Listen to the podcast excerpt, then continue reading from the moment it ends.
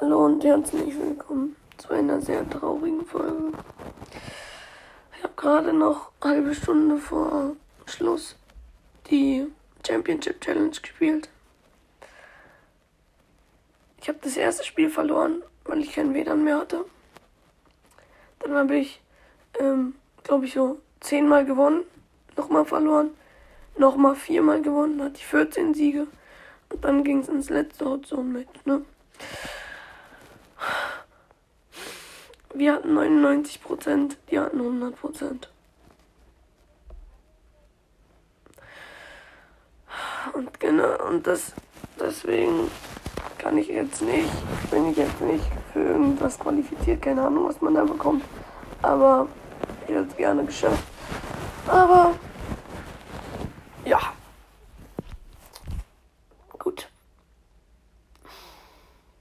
Was soll man noch dazu sagen?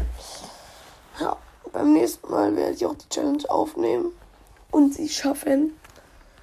Und ja, das war's mit der traurigen Folge.